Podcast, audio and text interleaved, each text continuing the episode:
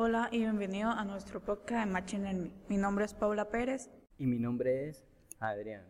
Le vamos a hablar sobre qué es la inteligencia artificial y cómo el Machine Learning se relaciona en ella.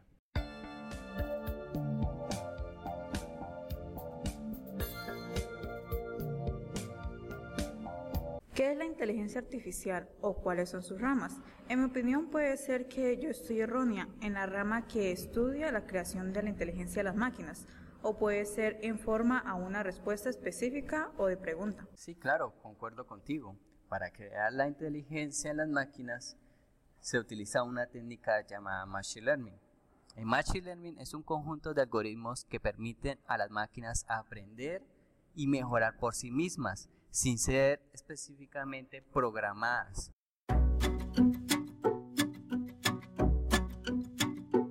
Entonces, ¿cómo funciona el Machine Learning? El Machine Learning funciona tomando un conjunto de datos, también conocido como un conjunto de entrenamientos, donde se está utilizando un algoritmo de aprendizaje para aprender o predecir los resultados. Este objetivo final es un proceso donde se modela las predicciones y precisa los datos nuevos donde se, donde están siendo analizados cada uno de ellos.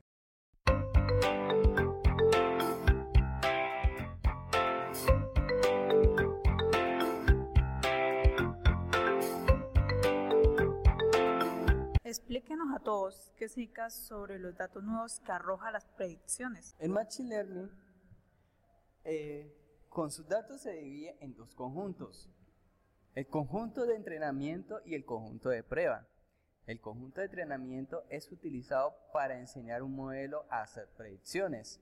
Una vez que el modelo ha sido entrenado, se utiliza en un conjunto de pruebas para medir su precisión y compatibilidad a la expresión numérica que se piensa analizar. ¿Quién más utiliza el Machine Learning?